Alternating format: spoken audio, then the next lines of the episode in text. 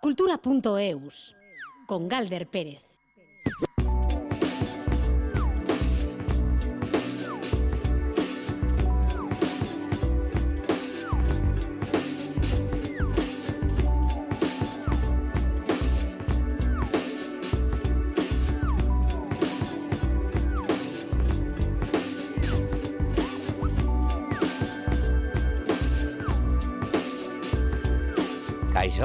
Arrachaldeón Gustío y Modus, los libros y el cine protagonistas de nuestra sobremesa cultural de martes. El cine va a llegar en forma de estrenos, documentales y encuentros, y los libros con las recomendaciones de Patricia Millán y la primera novela de Lide Hernando y Sotsura.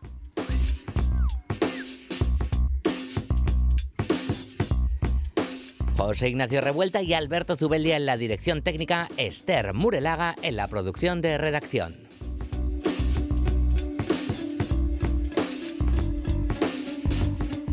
Los grandes títulos cinematográficos, bueno, vamos a empezar a poner los créditos aquí en la radio, serían FIPADOC, el Festival de Cine Documental que se ha presentado hoy mismo en Biarritz y que comenzará la semana que viene, Vizcarsoro, que se estrena el viernes en todo Euskal Herria, en los siete territorios simultáneamente, y los diálogos de cine de Donostia, que arrancan hoy con el equipo de Negú Urbillac.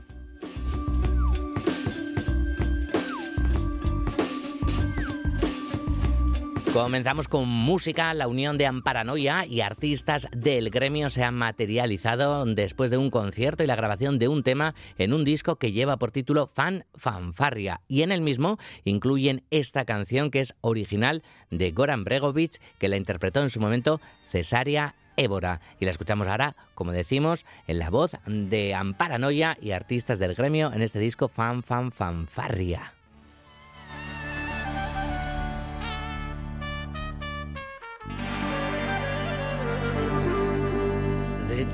Tanto esperar te abandona la paciencia.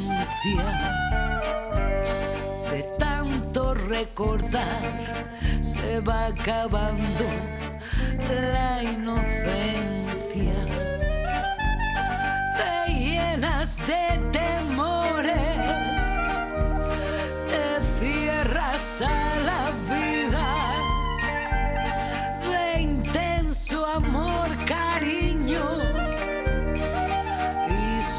sonrisa.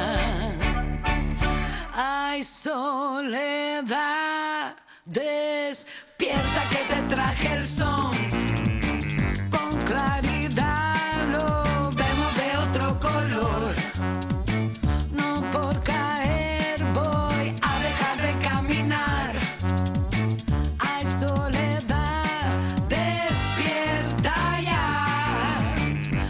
soledad,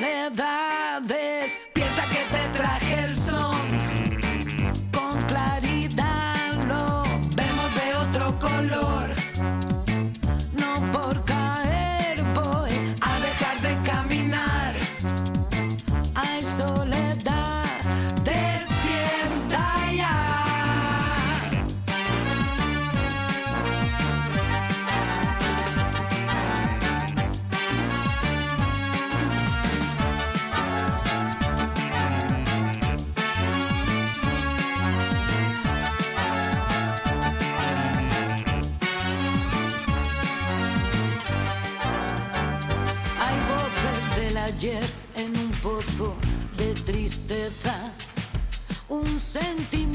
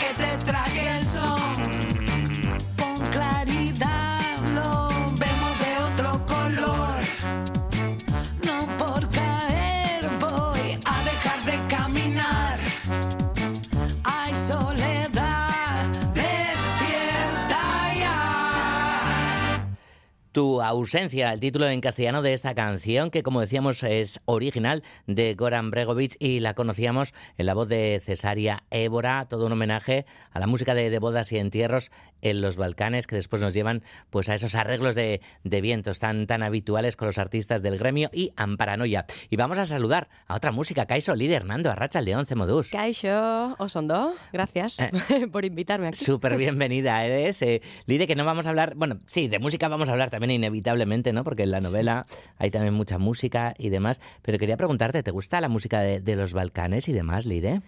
Pues la verdad es que sí que me, me, produce como sentimientos positivos, pero es verdad que no he indagado mucho en mm. esa música. Debería de indagar más, porque creo que me va a gustar mucho si me meto. Afortunadamente, ¿cuánta música hay por indagar por ahí, no? Pues sí, pues sí, yo creo que, pues sí, como el cerebro, que usamos solo el 5%, pues de la música también gozamos de solo un porcentaje muy bajo. Total, y además de una parte del mundo, creo que solo. Eh, Lide, ¿eres de documentales? De documentales, bueno, mm, más de ficción, pero, pero sí, me gustan. Vale, es que hoy se ha presentado en Biarritz la nueva edición de, de FIPADOC, eh, que, va a arrancar el viernes, así que antes de hablar de, tu novela, si te parece, que Andoni Liceaga nos cuente, ¿vale? Lo que ha dado de sí esa presentación y enseguida vamos ya con tu libro. Vale. Oh bella ciao, bella ciao, bella ciao, ciao, ciao. Stamattina mi sono alzato e ho trovato l'invasor. 15 premios en liza en FIPADOC, los más importantes, la sección internacional la francesa y la sección Impact. Eh, seis años ya en este formato documental, siempre el Festival de las Historias Verdaderas, Anne Georget. Ya sabemos que el mundo sigue eh, sin ir demasiado bien, pero intentamos aportar historias eh, luminosas de luciérnagas de manera que podamos dar un poco de luz a esa noche oscura. Conflictos y personas en la sección internacional, por ejemplo, 20 días en Mariupol sobre la guerra en Ucrania que estará en los Oscars. También historias sobre Afganistán, Irán o Irak. Y sobre Siria, Retorno a Raqqa de Albert Solé y Raúl Cuevas. País homenajeado Italia. Tendremos, por ejemplo, en la sección musical la historia de la canción Bella Chao. Presencia vasca en la sección de las historias de Europa o Latuac. Ditzier Lemans cuenta las sesiones de terapia para personas que han pasado por la tortura en Euskadi. También en la sección Un gusto de documental y Chasuak Visitzen Gaitu y el Mar de Beñat Quiereca Vicuña. También un trabajo de Iker Estibarlanda sobre la relación entre un atleta invidente y su guía. Estará en el apartado especial dedicado a las próximas Olimpiadas en Francia. Hay trabajos hechos con muy poco presupuesto, pero con calidad. Obras adecuadas para canales locales como Canal Dude o F3 o para más prestigiosos canales como France TV o Arte un total de 160 trabajos a partir del día 19.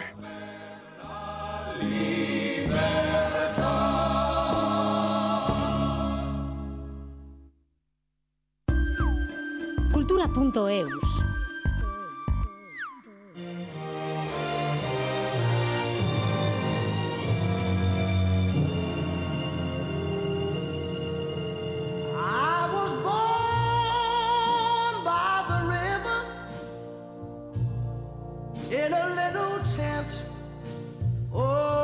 just like the river I've been running ever since.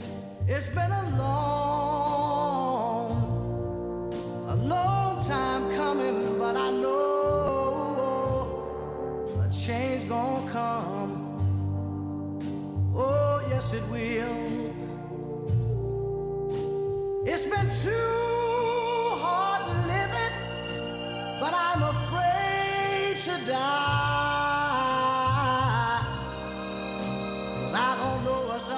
Escuchamos a Sam Cooke, A Change Is Gonna Come, líder Hernando. Yo no sé si era muy evidente comenzar con, con esta canción. No, pues me ha encantado, porque siempre me encanta escuchar esta canción, no me, no me aburro de ella. vale.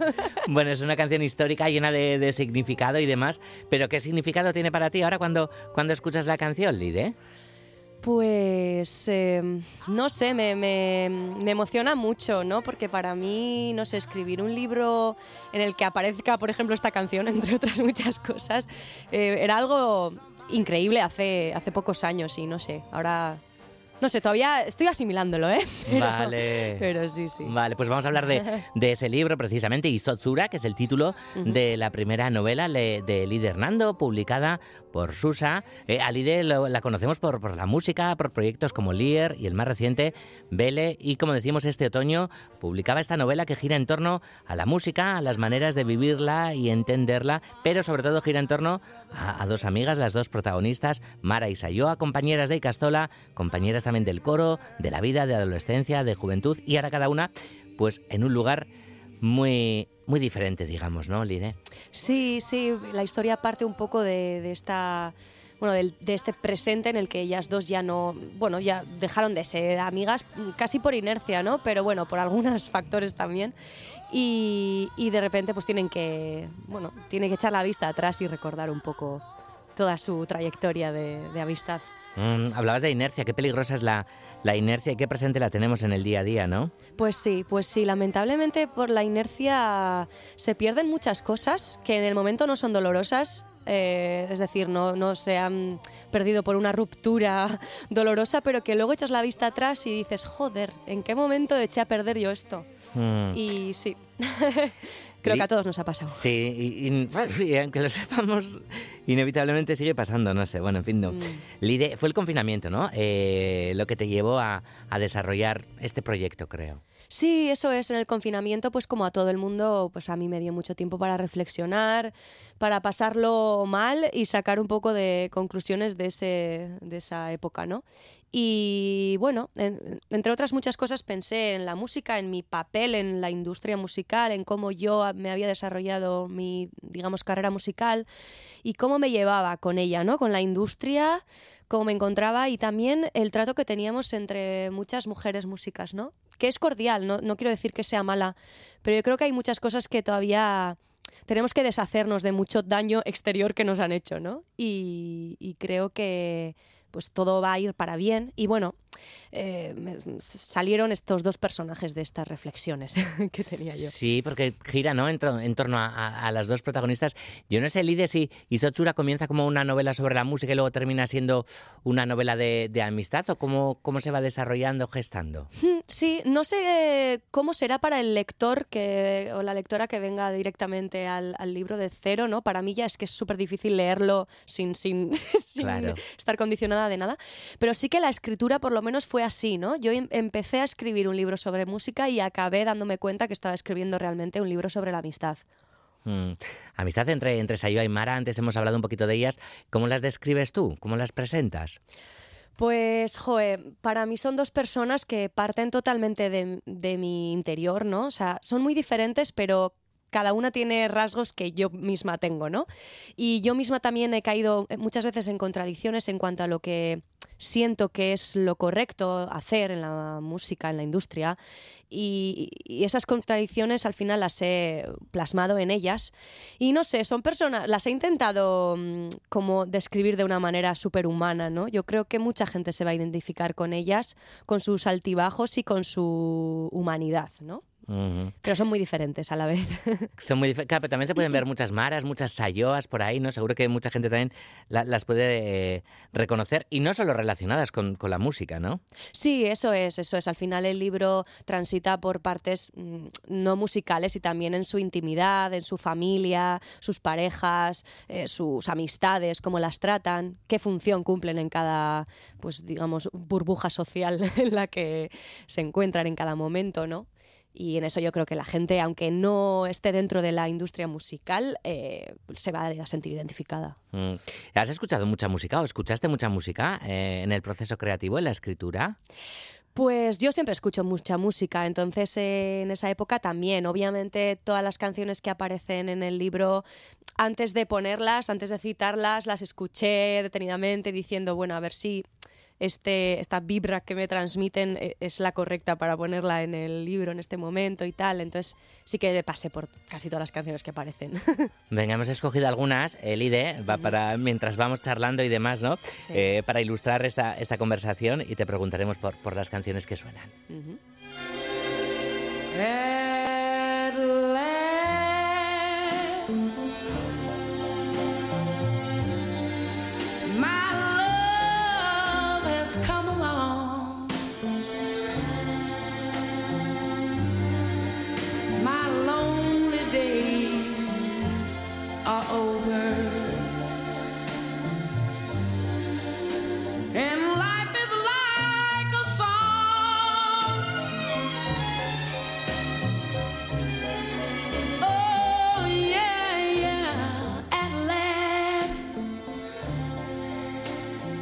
Atlas con, con Eta James, ¿qué es para ti esta canción, Lide?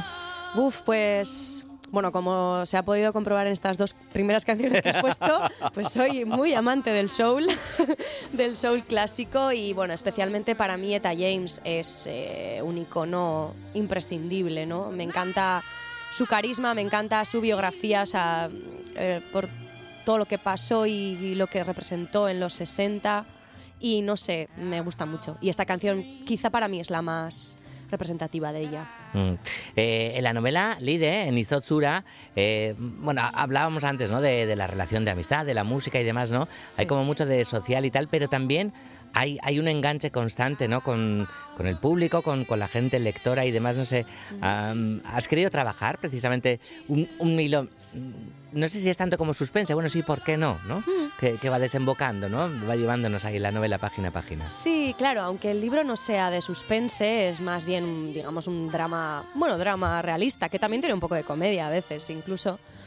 Pero sí que lo trabajé de, ese- de esa manera, porque, bueno, el libro empieza con una, bueno, no sin hacer spoilers, pero bueno, un acontecimiento que hace que las dos amigas, que ya no son, no son amigas, pues tengan que retroceder y eh, desde el principio un libro, o sea, el libro plantea un futuro en el que ellas dos se tienen que reencontrar.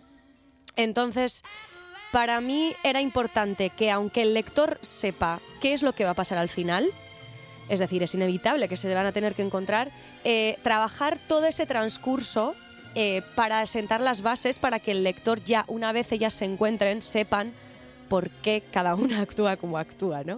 Mm. Y cómo esa- ese encuentro pues, es más tenso de lo que debería ser. Ya, hombre, a veces también, ¿no? Se duda, dices, eh, ¿acabarán encontrándose o no, no? También con esas jugadas, supongo, también, ¿no? Sí, también, también, aunque bueno, en mi cabeza obviamente no existía esa posibilidad, ¿eh? o sea, era como, bueno, Ya. se tienen que encontrar para darle también un poco de satisfacción al lector, Claro. pero, pero bueno, eh, ahí está un poco el- la incógnita de, de cómo va a Ujú. ser, cómo va. Yo creo que más que si se van a encontrar o no, la incógnita es cómo va a ser. ¿Cómo va a ser ese encuentro? Eh, hablabas de, de drama realista, ¿no? También de, de comedia, así que te voy a hacer una pregunta cómica de- sobre el, eh, el drama realista. Eh, ¿La distancia, Lide, son heridas abiertas o es la distancia la que va abriendo heridas? Uh, menuda Uh. pregunta. Madre mía.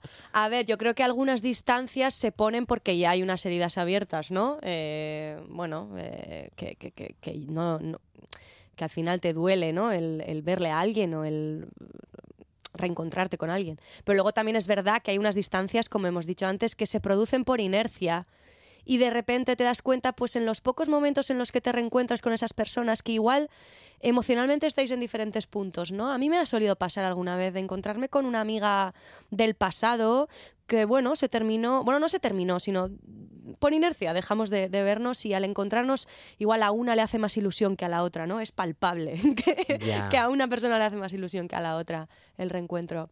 Ya, el- Y bueno. Sí, a la distancia recorrida también es diferente, claro. Claro, eso es, eso es. Mm. La narración que escoges no es lineal para, para la novela, Lide, bueno, ya lo decías ahora mismo también, ¿no? Que desde el principio sabe, se sabe también, ¿no? Que va a haber un encuentro y demás, vas saltando en el tiempo, en, en los personajes. ¿Cómo llegas a, a esta opción? ¿La tenías clara desde, desde el principio, que no fuera lineal? Que- Pues desde que se me ocurrió escribir una historia sobre esto, desde que fueron, bueno, desde que la idea fue eh, que, que fuera un libro coprotagonizado ¿no? por dos personas, eh, yo ya para empezar ya pensé pues que mm, eh, eso, primero se, los capítulos irían alternándose entre las dos eh, protagonistas y luego también sería una novela muy reflexiva, ¿no? muy de que ellas mismas estén recordando su pasado. Entonces, sí, inevitablemente tenía que tener saltos temporales. Mm. Claro, pero a pesar de que sea reflexiva y con protagonistas y demás, lo que sí escoges muy claramente es la, la narración en tercera persona, ¿no? Que vas siguiendo a, a las dos, capítulo a capítulo, ¿no? Alternándose y demás, ¿no? Sí, mm, siempre me ha parecido muy interesante la elección del narrador en tercera persona, pero que tiene, digamos que una especie de derecho a entrar en la cabeza, ¿no? De- del personaje principal. A mí me ha gustado mucho escribir así porque de, de esa manera el lector cree que está leyéndolo desde fuera, pero solamente tiene, en cada capítulo tiene derecho a saber lo que siente y lo que piensa una de ellas. Y cuando están conversando las dos en el pasado o lo que sea, eh, todos son pues eh, emociones y pensamientos de la protagonista o la, bueno, el- la persona principal en ese momento y la otra pues son lo ves desde los ojos de la, de la protagonista en ese momento, ¿no? No sé cómo Mm. explicarlo, pero Sí, sí. Como que el resto son sugerencias y cosas que se ven, cosas que se medio dicen, se callan y Mm. todo eso. Claro, hablabas antes también de que tus contradicciones no están en, están en ellas, en ensayó ahí en Mara, pero claro, al escoger una tercera persona también mm, te pide, te pide una, una distancia a ti, ¿no? Supongo a la hora de, de colocar tu voz en la novela y demás. Quizá ahí Sí. estés más cómoda también. Sí, también me parecía importante mantener como el narrador como si fuese mm, sí, un último, o sea, otro personaje más, ¿no? Que bueno, va transitando como, como un espectro entre una y otra y, y va un poco, eh, pues también poniendo un poco de su parte, ¿no? Eh, algunas personas que han leído el libro ya me han dicho que me han visto a mí misma Ah, el, mm, hablando, ¿no? En la, en la novela. Eso yo creo que es algo, bueno, inevitable o que un escritor súper experto puede despojarse totalmente de eso, pero bueno, en mi caso, pues que es el primer libro, yo creo que al final se me escapa, ¿no? En algunas, no sé, en algunas situaciones el, el- el que sea yo misma la que estoy narrando, ¿no? mm. A ver, ¿cómo serías tú cantando esta? Vamos a, a imaginarte, vamos con la siguiente. como yo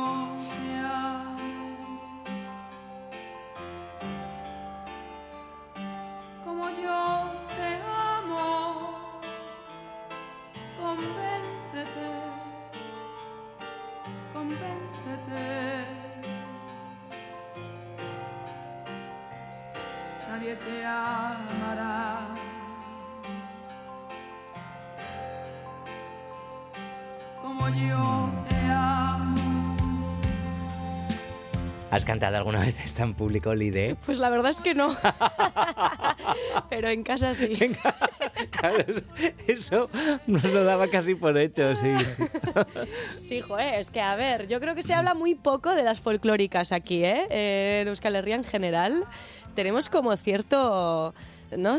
Vergüenza de, de- de Sí. reconocer que nos gustan, pero a mucha gente le gusta. Claro, pero, pero hay algo de eso también, creo, ¿no? En, en la novela, en, en Isotsura, de, de quitarse ciertos complejos, ¿no? Sí. Eh, quitarse un montón de, de prejuicios. A veces lo llamamos, no sé, creo que por taparlo también, o guilty pleasures y demás, ¿no? Sí, ya, eso es. ¿Por qué guilty? No tiene ningún sentido, la verdad. ¿No? Pero sí, sí. Somos muy así, muy, muy de aparentar cosas y, y en el libro también se, se- bueno, he intentado plasmar un poco ese sentimiento, ¿no? De, de según que ciertas personas con qué estatus social eh, tienen que tapar un poco su, su forma de ser Mm, real. La apariencia y demás, ¿no? Ahora que nos hemos derretido un poquito con, con Rocío Jurado, hablemos de, del título, Isotsura, Lide, porque sí que está, ¿no? Aurretic, una canción muy presente y demás, ¿no? Sí, al final, bueno, el título fue realmente eh, lo último que se puso eh, al libro y una vez terminado y un poco después, o sea, casi en la edición. Y mm, bueno, sí que es verdad que, tan- que el hielo es algo que se menciona mucho en el libro, el Ujú. hielo, el, el agua, las corrientes. Y yo quería algo relacionado con eso. Y al final me pareció, me pareció un término bonito, ¿no? Ese hielo, agua, hielo, ¿no? es que, eh, que no sé cómo traducirlo, pero sí, es una manera de transición entre el hielo y el agua, que es un poco, pues el hielo mientras se está derritiendo, el agua mientras se está congelando y es una, como una situación súper efímera. Mm. Lidia, hablamos de, de primera novela, pero tú ya eh, eh, venías escribiendo de, de antes y demás, ¿no? Que, aunque no lo hicieras públicamente, ¿no? Sí, eso es. Yo la verdad es que escribo desde pequeña y he hecho muchos intentos de... Porque siempre se me ocurrían historias para novela, ¿no? Entonces, claro, pues de pequeña, pues con la poca disciplina que tienes, pues vamos, me salía de todo. Y, y bueno, luego hice un máster también en creación literaria, que fue un poco un año de mucho aprendizaje, pero también me metió mucho miedo, ¿no? De, uff, no sé si sirvo yo para esto. Y entonces lo aparqué durante un tiempo hasta que he vuelto a, a tener ganas de escribir. ¿Y cómo sientes la relación entre, entre la música y, y- y la literatura? Hay, hay para quien fue un sacrilegio y demás, ¿no? Hay el Nobel de literatura, ¿no? Para, para un músico, para Dylan y tal. Sí, a ver, para mí han estado siempre muy conectados, ¿no? Es evidente, o sea, cuando haces música, o por lo menos si eres eh, letrista, eh, escribes letras y en eso te a hacer una literatura, ¿no? Muchas veces en la música lo que escribes es autobiográfico, pero hay veces que también tiras de ficción. O sea, ¿cuánta gente se ha inventado historias para escribir letras? Eh, no sé. Y, y se usa mucha poesía. O sea que yo creo que siempre ha- han estado relacionados. Y bueno, lo del Nobel, la verdad es que no tengo una opinión muy clara. pero, pero bueno, para mí siempre han estado conectados. Lo que pasa es que la forma de, de- trabajarlas es diferente. La música para mí es mucho más social y mucho más compartida. Y la literatura, en este caso, eh, la creación de esta novela ha sido muy solitaria. Claro. Y el feedback, porque el feedback también, ¿no? Eh, La música es Mm. eh, se, se da el momento, bueno, sobre todo en los directos, ¿no? Con un disco no tanto, evidentemente, pero, pero en un directo sí, como estás viviendo también, ¿no? Ese, ese feedback, porque la respuesta de, de un libro no es tan, tan directa ni tan rápida, ¿no? Claro, claro, eso sí que me está costando. Obviamente llevo una década acostumbrándome a los ritmos de la música, entonces ya tengo una costumbre de, de- de recibir directamente lo que produzco, ¿no? O lo que enseño.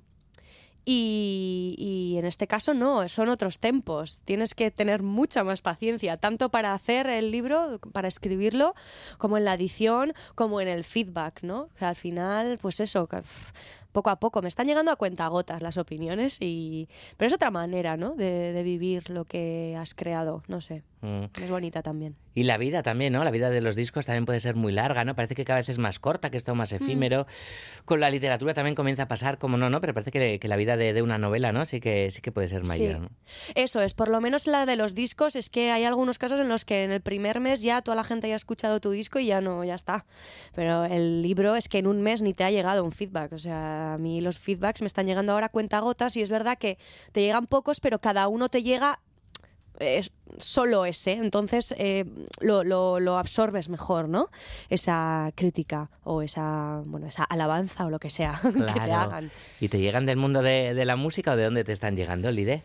Pues hay un poco de todo, diría que mitad y mitad. Eh, mucha gente cercana a mí que no es música ya ha leído el libro y me, y, bueno, me están diciendo que les ha gustado mucho, que han entrado mucho en lo que es la- las oscuridades y las luces de la industria musical y lo han entendido y han- se han sentido identificados pero en otras partes.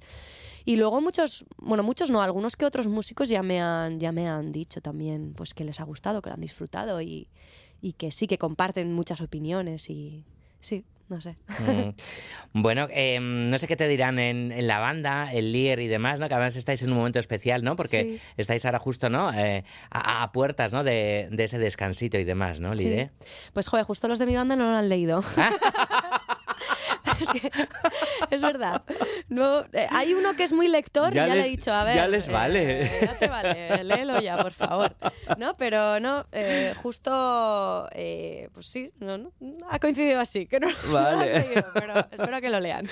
¿Cómo estáis viviendo estos momentos, ¿no? De, de- de parar y demás, Lide, que son, son momentos especiales, desde luego, ¿no? Sí, pues sí, se palpa esa, esa, eso, ¿no? ese halo de, de situación especial, ¿no? Porque, porque no sabemos muy bien cuánto se va a estirar el parón, no sabemos muy bien qué, qué caminos eh, transitaremos todos después de empezar con este descanso y a dónde nos llevarán y, y sabemos que quedan tres conciertos y pues eso, mm, estamos aprovechando al máximo todo el tiempo que nos queda. Mm. Luego habrá Vele en directo. Sí, sí, sí, por supuesto. Vale.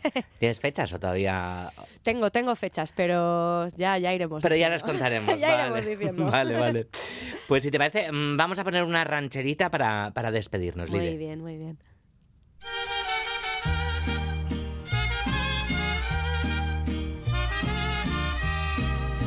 Se me acabó la fuerza de mi mano izquierda.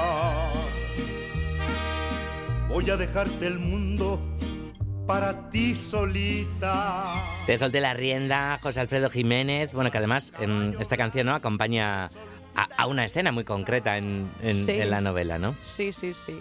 Que tampoco puedo decir. No, pero, no, no, no.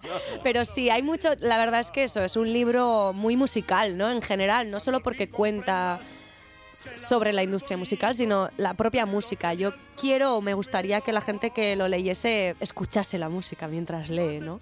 Mm. ¿Y escucharla eh, en qué soporte? Pues no lo sé. Porque de eso también hablas bastante en la novela, que es muy chulo también, ¿no? Que, claro, de- es que Mm. hay tantas cosas que... que- Hay muchas cosas, sí, sí, sobre, sobre los soportes también hay muchas reflexiones, ¿no? Al final es que el libro se, se centra mucho en los años 2000, ¿no? Desde el 2000 al 2010 aproximadamente, entonces claro, ahí pues pasaron el Disman, el MP3, o sea, por ahí eh, están pululando y tienen también, ¿no? Como objetos como McGuffins, Mm. tienen importancia algunos de ellos. Es un viaje también a toda aquella época, ¿no? Socialmente, culturalmente, ¿no? Incluso políticamente, ¿no? Lide? Sí, para mí es muy... Sí, yo creo que últimamente muchos millennials estamos ah, escribiendo o bien cantando sobre eh, toda esta infancia y esta adolescencia de los 2000. Yo creo que ya ha empezado nuestra nostalgia, porque ya nos han adelantado otros por eh, la generación Z y demás, así que ya estamos los millennials reivindicando nuestro pasado ya y se está notando en, en muchas bandas que conozco o teatro, se me viene a la cabeza por ejemplo Formol, Laura Teguía Sí. que hizo este álbum Álbum, qué y maravilla. luego Merina Gris, sí. por ejemplo, que hablan mucho sobre la nostalgia millennial y, y en este libro ta- también hay mucha nostalgia millennial, la verdad. El libro se titula Isotsura, como decimos, publicado por Susa. Y esta tarde hemos charlado con, con su autora, con Lide Hernando Muñoz. Lide, sekulako plazera izan da. Es que ricasco. Eskerrik asko zurita nahi duzun arte, muso handi bat. Es que ricasco, aio. Agur. contigo. Vas a sentir que lloras sin poder siquiera derramar tu llanto. Y de querer mirarte en mis ojos claros que quisiste tanto, que quisiste tanto, que quisiste tanto. te solté la rienda. 22 minutos para las 4 de la tarde. Hoy en Donostia comienza la tercera edición del programa Diálogos eh, de Cineastas, en el que van a participar artistas como Isabel Cochet, José Antonio Bayona o Isabel Erguera, entre otros nombres. El programa está dirigido a estudiantes y a personas aficionadas al cine y se va a prolongar a lo largo de varios meses. La finalidad del ciclo, ofrecer la posibilidad de profundizar en el ámbito formativo con un programa amplio y variado. Aloña Verasa. Hoy se dará comienzo a los ciclos formativos y los responsables de esa primera apertura serán los miembros del colectivo NEGU, ya que Ekain Albite y Mikel Ibarguren ofrecerán una sesión en euskera donde reflexionarán sobre cómo dirigir en colectivo a partir de su experiencia propia. Pondrán el contrapunto con otra mirada desde la inocencia, según nos ha contado Mikel Ibarguren, miembro del colectivo. En las otras entrevistas y en los otros diálogos sí que habrá como grandes directores y que sí que hablarán de la experiencia de rodar. Nosotros lo que podemos aportar es desde una inocencia, desde lo humano, ¿no? De cómo ha llegado un grupo muy joven, un pueblo perdido de Malerreca, que es Subieta, hablar de las derrotas que ha supuesto el camino y la inocencia que nos ha llevado a sacar una peli porque a priori era imposible con lo que disponíamos a hacer una peli, porque siempre se habla de dinero, entonces como no teníamos ni dinero ni equipo ni nada, queremos ofrecer, bueno, esa oportunidad a toda la gente que hoy viene a ver y a escuchar que el cine se puede hacer de, de otras maneras. Y esa será una de las preguntas claves. ¿Cómo se llega a cabo una película sin apenas ningún recurso? Eso intentaremos explicar hoy, pero bueno, también vamos a poner esto en negrita y subrayado y todo porque es bastante imposible. A nosotros nos ha salido al final bien, pero vamos a hablar de esto, que tampoco tenemos ninguna garantía de que esto ocurra la próxima vez. Por eso queremos guardar este proceso y este tesoro que hemos descubierto, hoy intentar hablar un poco de ello para que la gente joven como nosotros también, si tiene una idea, de poder afrontarlo, porque siempre nos quedamos atrás. Entonces, esta charla esperemos que sirva también para que la gente se anime a hacer sus propias ideas sin ninguna exposición. El colectivo NEGU tratará de responder a todo tipo de dudas esta misma tarde, además a las puertas de su debut con Negur Villa.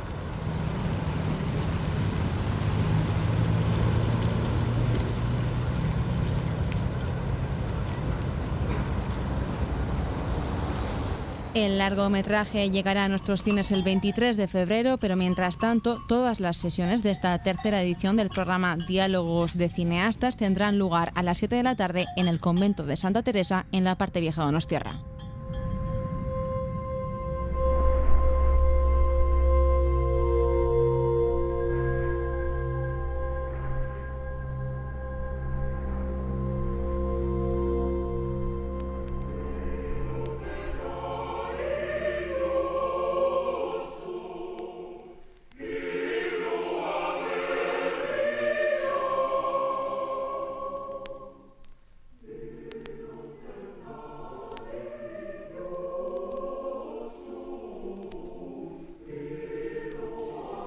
Y seguimos con cine porque el viernes llega a las salas Vizcarsoro, la película de Josu Martínez, cuyo título corresponde a un pueblo de ficción de Ipar Euskal Herria. La película ya se pudo ver en Cinema al Día, en la sección Cine Mira, y además del estreno en salas comerciales, habrá proyecciones y debates en numerosos pueblos durante los próximos meses. Juan Ramón Martiarena.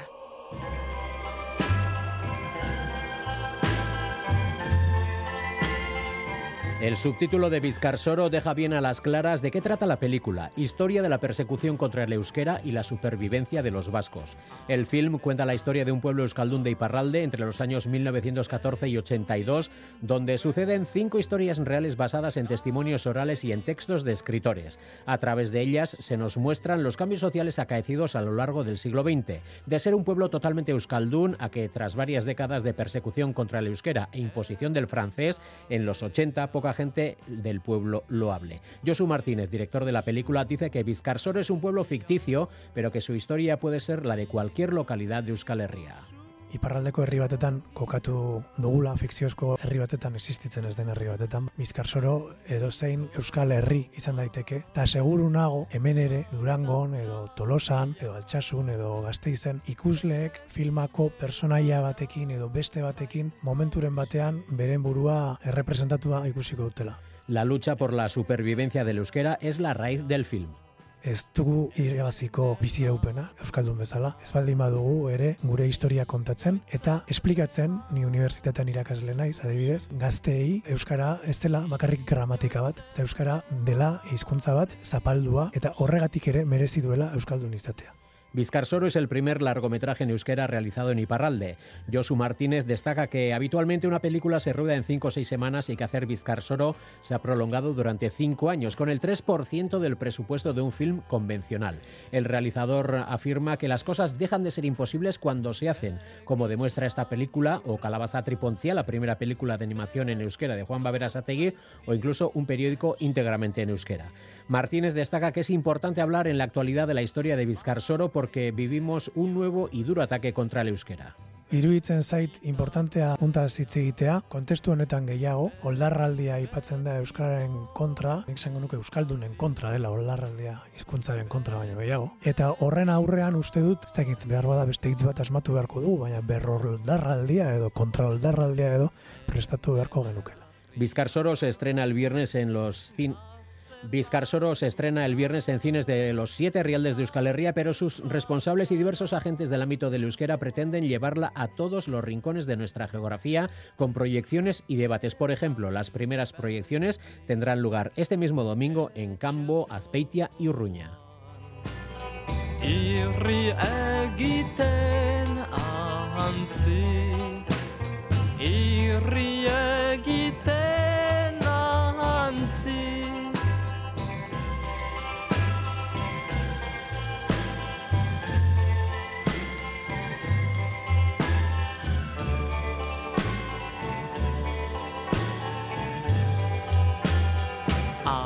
Irri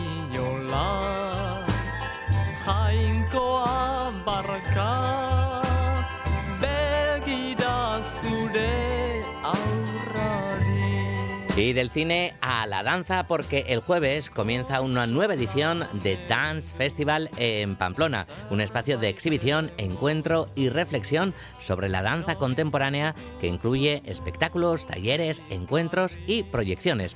Una buena oportunidad para disfrutar de esta disciplina o acercarse a ella por primera vez, incluso para los más pequeños y pequeñas, porque también se han programado espectáculos especiales para bebés. Itziar Lumbreras Mendizabal. El solo de danza Docena Bruta de la coreógrafa y bailarina Paula Esteferris inaugura el Festival Dance 2024.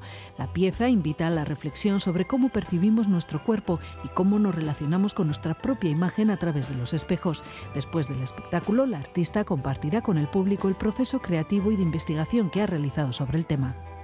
Volar. Volar con la ayuda de un compañero. ¿Hay mayor libertad? En la segunda cita del festival se proyectará el documental Maneras de Ver, un trabajo que muestra el proceso de creación de un espectáculo de danza dirigido por la coreógrafa Becky Siegel. Es una película del realizador pamplonés Jesús Iriarte. La peculiaridad es que en este espectáculo cinco de los diez bailarines tienen discapacidad visual. Entonces somos testigos de cómo preparan este espectáculo y cómo se descubre otra danza, ¿no? la que existe más allá de lo que ven nuestros ojos. Entonces se aplica a otros sentidos, se exploran otras formas de mirar, experimentan otras sensaciones y reflexionan sobre conceptos como el espacio, la percepción o el movimiento. Un documental que propone reflexionar sobre esas maneras de ver diversas. Nos pareció muy necesario hacer esto porque en estos tiempos que estamos rodeados de pantallas que arrojan imágenes constantemente, eh, estamos bombardeados eh, por el- la tiranía de la imagen, es una pequeña rebelión contra eso, ¿no? En esta edición, Danz vuelve a colaborar con centros como La Factoría, cuyos alumnos trabajan en los procesos de creación de espectáculos de danza. Laida Aldaz es codirectora del centro. Estudiantes que quieren llevar a cabo sus propias creaciones y que están aprendiendo a cómo crear. Entonces, el día 18 se van a poder mostrar en el Festival Dance algunos de los procesos creativos de estas obras, ¿no? de, de las obras que están creando estos estudiantes. Lo que van a poder es ver como una pieza en una etapa anterior a, a estar acabada. ¿no? Entonces, van a poder ver un poco la investigación que están llevando estos estudiantes y en el momento en el que están ahora mismo. Se enciende. Natanam Danza en sánscrito es el título del espectáculo para bebés de la veterana compañía andaluza Date Danza, que lleva más de 25 años creando obras para niños y adolescentes. Se trata de una pieza reconocida con un premio FETEN y que presenta en el escenario a dos bailarines en una sala de juegos. Omar Meza es el director y coreógrafo de Natanam. Lo que trata de transmitir este espectáculo es ese desapego de uno mismo, ¿no? Desapego de lo material. Como siempre, los espectáculos de Date Danza hablan de algo que es intrínseco en el ser humano, ¿no? Y nos preguntamos, ¿pero eso, eso lo pueden entender los niños y los bebés? Pues claro que sí. La neurociencia ha descubierto y ha demostrado la gran capacidad que tiene el arte de crear su espacio social y a la vez el arte lo que hace pues es a un autoconocimiento, que es lo que habla esta pieza, ¿no? Thank you. El Flowerhead Show de la compañía Elías Aguirre es otro de los espectáculos que se podrán ver en esta edición. Tres barrocos personajes dan vida a toda una amalgama de criaturas que cobran vida a través de la precisión y el detalle de sus movimientos en un peculiar jardín de las delicias. Los talleres transgeneracionales de movimiento y creación imaginarios posibles, en colaboración con la red Atalac, impartidos por la coreógrafa Inés Aubert, y una mesa redonda sobre danza, participación y comunidad, completan la programación de Dance 2024. Todas las actividades se desarrollarán en el Cibibox y Turrama de Iruña.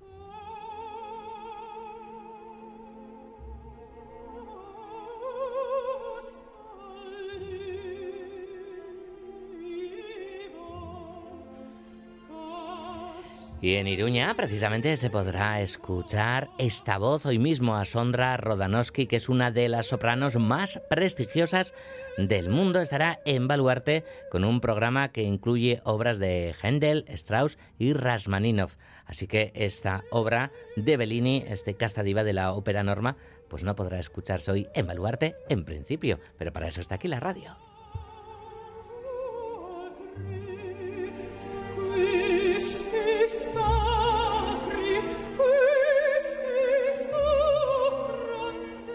Hoy en Cultura.eus hemos hablado de una novela con su autora, hemos hablado con Lide Hernando de su primera novela de Izotsura y ahora con Patricia Millán, pues vamos a hablar de otras dos novelas, por lo menos. ¿Qué tal, Patricia? Urte Berrión, claro. Bai, urte berrión de noi, Se lo estoy diciendo aquí a todas las colaboradoras y demás. No, sé, no sé- ¿no? sé hasta cuándo, claro, porque la semana que viene también no vuelven. a- Ah, bueno, no, que ya estuvieron la semana pasada que no, No, ya estábamos nada, aquí. ya esta vale, semana vale. acabas con ya está. nosotros. Venga, esta semana se acabó, se acabó.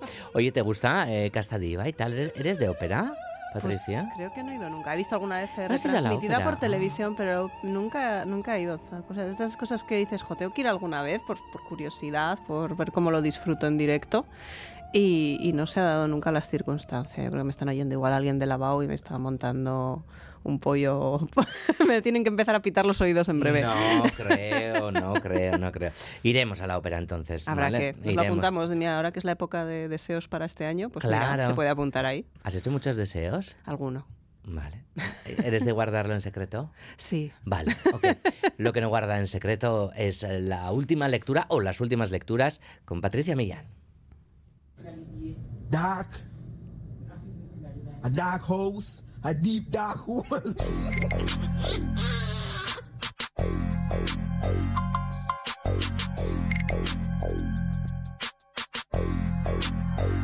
They tried to take him out his waist trainer, but he keep on getting stuck. I told you bring the condom, sis. You about to get. Con el nuevo año llegan nuevos libros, nuevos títulos, Patricia. ¿Y cuántos se nos pasan cada año, cada año? cada Claro, año, ¿no? es que yo cuando estaba preparando, digo, voy a hablaros de un libro de, de 2023, Solo bueno, de faltaba. finales de 2023, digo, pero es que ahora esto con, el, con todo el tema de la obsolescencia, que también parece que inunda lo editorial también, que hay que estar como en las novedades de ya, pues digo, oye, igual la gente dice, ah, que anda, está hablando de libros de 2023. Jo, chica, Y eso que este año, bueno, las, novedades empiezan esta semana a llegar, pero sí que es cierto que hay bastantes grupos que han decidido esperar a la semana que viene para, para publicar. O sea que todavía tenemos esta semana que es un poco quílico, lo que no, no terminan de salir todas las novedades y, y se van a retrasar ¿no? un poquito, nos Con van a dar un poco de aire. Con la resaca navideña, pero eso es bueno también, ¿no? Sí. Que Eh, traes una novela de finales del de finales de 2023. Ya ves tú, bueno, qué obsolescencia ni nada. Ya ves, ya ves.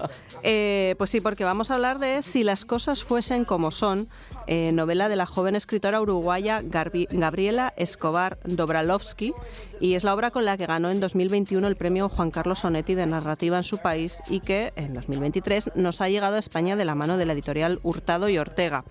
Se da la circunstancia de que es la primera novela de esta autora, pero que sí que había participado en anterioridad con, con anterioridad en antologías poéticas, como Devotas, y a pesar de que ella afirma que empezó escribiendo narrativa y luego las circunstancias le llevaron a publicar poesía, si las cosas fuesen como son, está plagada de potentísimas imágenes poéticas muy sensoriales que nos trasladan sensaciones sonoras, táctiles e incluso olorosas mientras estamos leyendo. La novela nos cuenta el regreso de la protagonista a la casa familiar después de un tiempo viviendo por su cuenta. Poco se trasluce de por qué regresa, más allá de una relación con otra mujer, con Julia, que no llegó a buen término. Regresa con cierta esperanza de encontrar paz, pero en realidad vuelve a la figura autoritaria y controladora de su madre, a la que conocen como la tumbona, y a la apatía de sus hermanos. Y todo se transforma en una especie de purgatorio en el que la protagonista aparece y no puede escapar. Si las cosas fuesen como son, es un texto breve, muy intenso, fragmentado, que nos muestra la relación amor-odio entre una madre y una hija, que no se soportan, pero que tampoco pueden permanecer alejadas la una de la otra.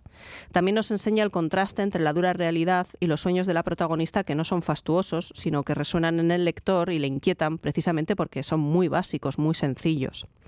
Otro aspecto también muy inquietante y que funciona muy muy bien es la propia casa familiar, porque Gabriela consigue aportar ese efecto de una burbuja separada del espacio y del tiempo.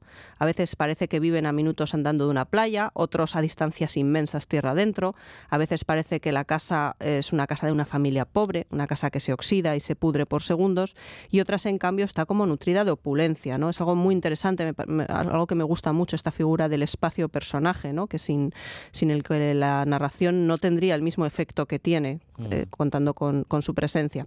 Es una casa muy densa que oprime, que encierra y que ahoga a esta protagonista.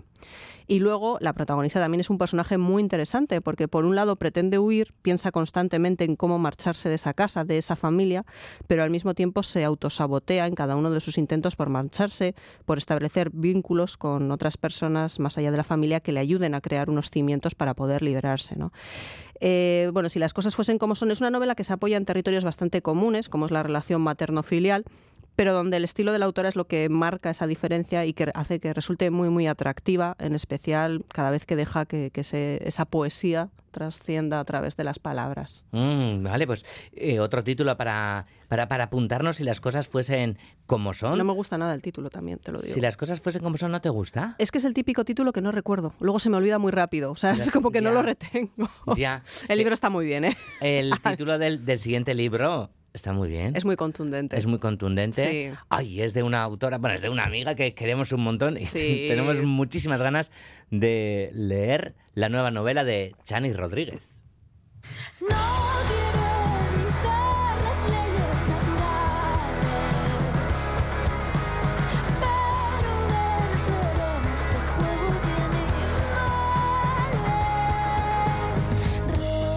A mí me gusta mucho Zara, pero la voy a cortar para que nos hables de Chani, que De tenemos Chani. muchas ganas de que nos hables, bueno, de Chani, no, de su trabajo, de su, trabajo. último trabajo de, de- de La Seca, Patricia. Eso es, se titula La Seca. Este sí que es novedad de este año. Sale a la venta la semana que viene.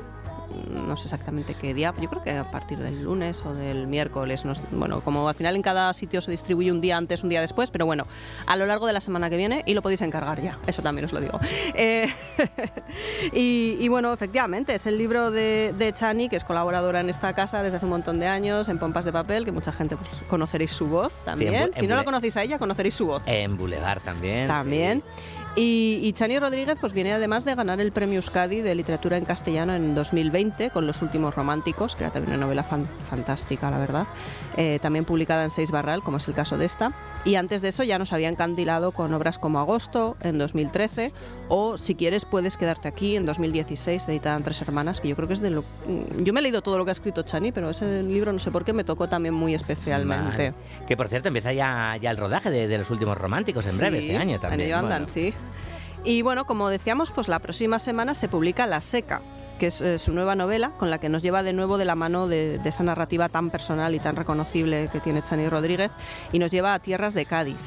Allí pasa los veranos desde su infancia Nuria, nuestra protagonista, en un pueblo que vive de la extracción del corcho de los alcornoques en un área protegida del sur español.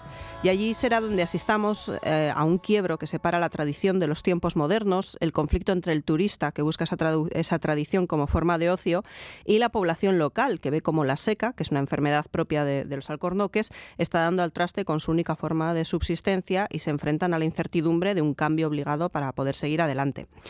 Eh, la seca sigue en ciertos aspectos la senda que marcaba los últimos románticos, eh, porque hay algo que Chani hace muy bien y es enfrentarnos a esos puntos de inflexión que marcan la diferencia entre pasado y presente, entre lo, lo tradicional y la modernidad.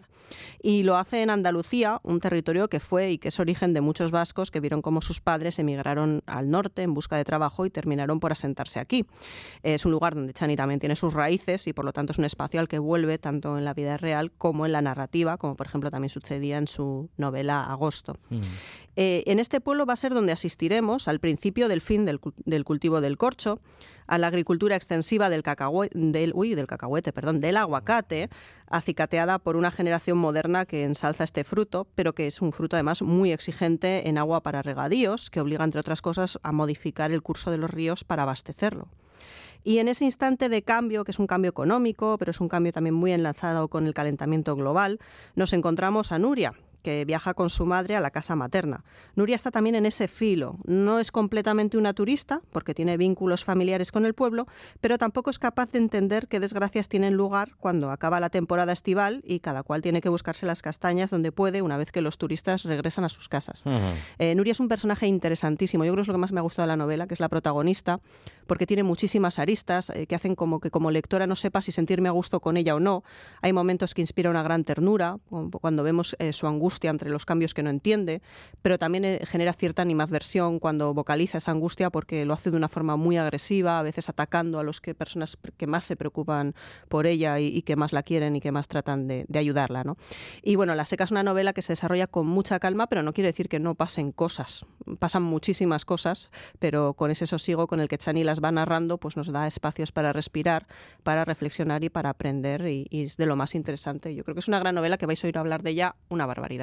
Bueno, pues en- desde la semana que viene, a partir de, de la semana que viene, Sí, sí. En, en vuestras librerías eh, Sí, favoritas. Y en bibliotecas, si lo encargáis, seguro que también. Efectivamente. La seca de Chani Rodríguez. Patricia Millán, como siempre, un placer. Bye. Ondo izan, te esperamos en un par de semanas. Bai, gero arte, agur. Behar arte guztioi, zaindu, agur.